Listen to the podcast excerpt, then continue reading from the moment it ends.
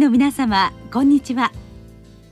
恐林製薬がお届けする恐林シンポジア。毎週この時間は医学のコントラバシーとして一つの疾患に対し専門の先生方からいろいろな視点でご意見をお伺いしております。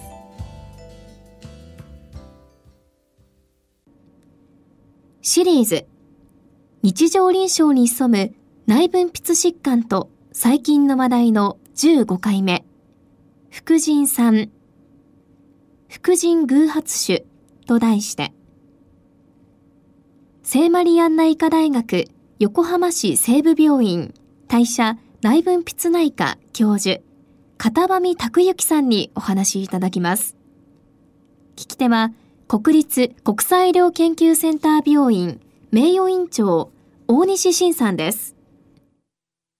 片上先生あの本日は副腎偶発種というテーマでいろいろお話を伺いたいと思いますのでよろしくお願いいたします。よろしくお願いします。あの我々あの CT 検査などをしていると、まあ、偶然その副腎の腫瘍が見つかることがあるかと思いますがこういうのをまあ副腎偶発種って呼んでるんでしょうか？あのまあ定義はですね、はい、副腎疾患の精査に、うん、えー、関連しない目的で行った画像検査で、えー、偶然に副腎に主流を認めた場合を副腎偶発種と呼ぶと。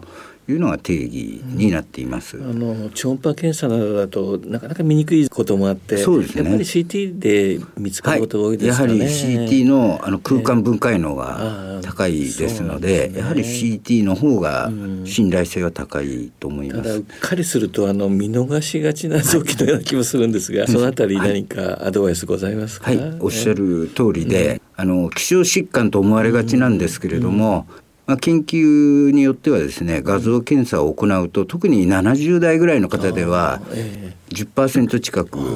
あの検出されるというふうにあの言われていますので、まあ、決して頻度は少なくないということに留意していただくと落とさないんじゃないかなと考えてます。頭の隅に常に置いとくということですね。はいはい、そうしますとその副腎の腫瘍が見つかるとやはり一番気になるのは何か悪性だったら困るなということが気になると思いますががそのあたりはいかがでしょうか？あの先生ご指摘の通りでですね、はい、あのまず最初に転移ですとか、はい、あのまあ、原発性の、まあ、副腎皮質がんというのはまあ少ないですけれども、まあ、こういった転移性原発性を含めた悪性疾患をまず除外えしていただきたいと、まあ、特に、えー、がんの起用歴があるとかですね、えー、まあ、がんに関連したような体重減少ですとか、まあ、そういった病歴をきちんとあの聴取するのがスタートだと思ってます。案外の副腎には転移がしやすい臓器なんでしょうか？はい。これあの副腎と言いますのは、単位組織重量あたりの血流が最も豊富な臓器の一つと言われていますので、この理由で、えー、転移はあの多いというふうに考えていただいてよろしいと思います。何かがんの種類によって副腎に転移しやすいとかありますか？はい、えー、肺がんですとか、えー、えー、乳がんなどあの文献を読むと意外にいろいろな臓器からですね消化器系ですとか転移すると。特に強調したいのは早期の場合はですね、うん、え変則でも転移があると、あなるほど。はい、いうことは言われています。まあ、あとはあの稀だとおっしゃいましたけど原発もたまにはあるわけですね。あの副腎偶発種だけ取り上げますと、えー、数パーセント数パーセントあの原発性の副腎質がんということがあの厚労省の研究班の調査で言われています。あの原発を疑う場合はどういった所見があると疑われますか？一つはやはりサイズですね。えーまあ、小さいものですと3センチぐらいを、え研究班の方ではカットオフにしているんですけれども、あと内部が不均一ですとか、変縁が不正ですとか、まあこれ普通の固形腫瘍と同じようなですね、悪性を示唆するような、まあ、所見があれば副腎皮質がんも念頭に置いていただきたいと思います。なかなかその組織の確定診断というのは難しいかと思うんですが、はい、最終的にやっぱり画像判断とか結果の判断になるんでしょうか、そうですね、まあ、あの政権は副腎皮質がんの場合播種のリスクがありますので、あの基本的に近畿と考えられていますので、やはりあの画像を見てですね CT 値ですとか、あと内部が不均一ですとかあと造影のパターンが、やはりこう内部が不均一ですとか、あのまあでも一番当てになる簡単な仕様としてはサイズですね。やっぱり4センチぐらいがあれですか、はい、あのー、まあ研究班の方では、統計学的な報告からですね、うん、3センチでもあったと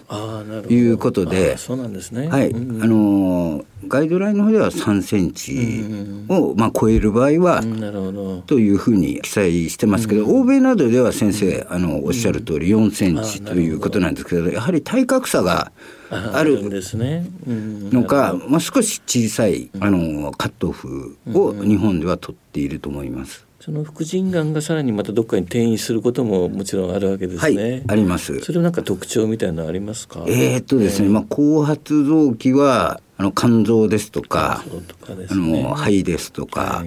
ありますけれども、うんうん、あのもう転移してしまうとですね、すねなかなかこう有効な治療というのは。減ってきます。であともう一つ画像的な特徴としてはあの過大静脈に右側にできた場合ですねこう進展していくというのはあの一つ特徴であまりこういったあの進展の仕方をするあのがんというのはないというふうに聞いています。うんうん、そうなんですね。それではあの良性の方に移りたいと思うんですけれども、はい、良性のまあ婦人の偶発種ですかね。まあどういったものがありますかね？えー、まあ良性の場合はですね、まあ非機能性がやはり一番、まあ多くてですね、うん、おそらくまあ全体の7割ぐらいは非機能性だと思います。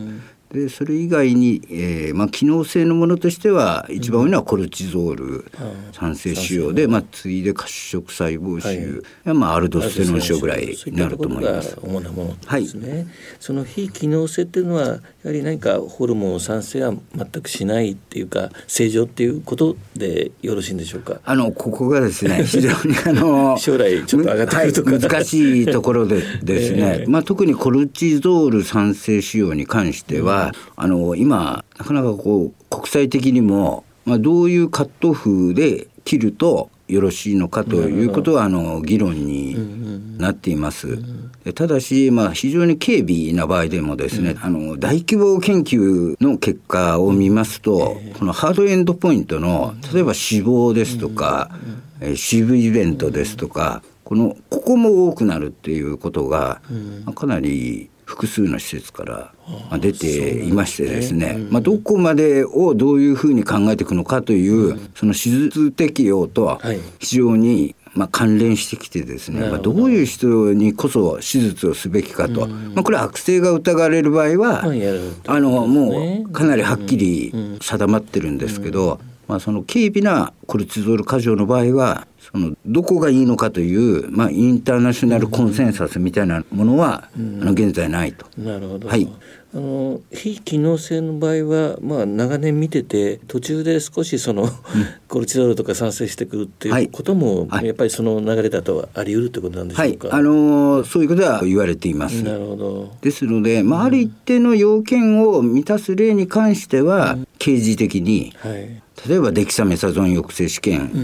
だけで、まあ、フォローしていくとか、まあ、そういうことは言われています。非機能性の場合は一般的には要は良好ってに考えてよろしいでしょうか、はい、あのー、まあ、ほとんどはですね、えーえー、あのー、悪性転化は少ないと思うんですけれども、うん、まあ、特にあのリピットリッチアデノーマで、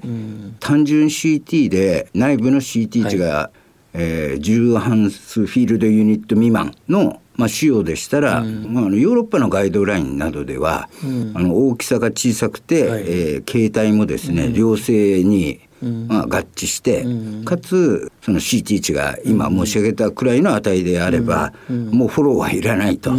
まあ、言っているガイドラインもございます。ただしこの CT 値がある程度、まあ、10を超えてるような場合ですね、はい。でしかもサイズが2センチくらいあればですね、あのホルモン酸性能がだんだん出てきたりその大きくなってきたりという例はあると思います。その非機能性の場合も変則性の場合と両側性の場合もやっぱりあるんでしょうか？ああの両側性が私たちが思うよりは多くてですね、はい、まあ、10%強ぐらいは、小さいものも含めますとあるというふうに言われてます。何かその違いみたいのはあるんですか？あの一つはですね、えー、えー、変則性に比べて両側性の方が、まあコルチゾール酸性能が高い例が多いんじゃないかと。まあ、これはあの2つの腫瘍の和和として、まあ、測定するんでおそらく変則性よりはあの頻度は高くなってるんじゃないかと思うんですけれども。ただなかなかじゃあどっちを取るんだとかですね、ね、どっちからどれくらいという、その例えばアルドステロン症の時のような副腎静脈サンプリングでですね、はい。まあ、いい指標というのがあの、まあ、あるいは確立された指標というのが、まあ、左右差についてはなかなかないんですけれども。遺伝的な背景みたいなのはあんまり関与はあのそれは一つですね。家系性などではかなり、あの遺伝性があるとかですね。あと普通の選手についてもあの体細胞変異であるとかなりそのジェネティックな変化というのはあの一定の遺伝子がですねあるいはまあ絞られたあのキャンディデートジーンみたいなものはあのかなり報告されてきました。そうなんですね。はい。まあ非機能性と一口言ってもなかなかあの慎重な対応が、まあ、求められてる、ね、そう思います。おっしゃる通りこのファンクショナルな面と、その経済学的な側面と、やはり両方でフォローしていくべき症例というのをセレクトしていくっていうのが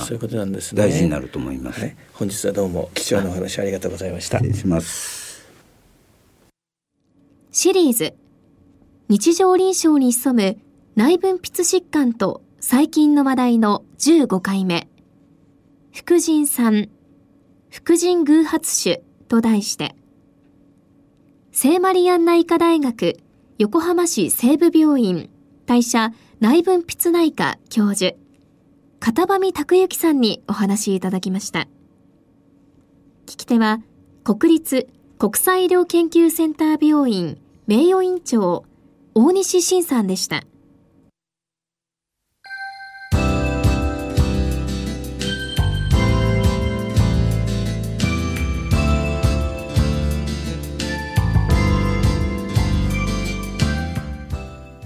それでは恐林製薬がお送りしました恐林シンポジア来週をどうぞお楽しみに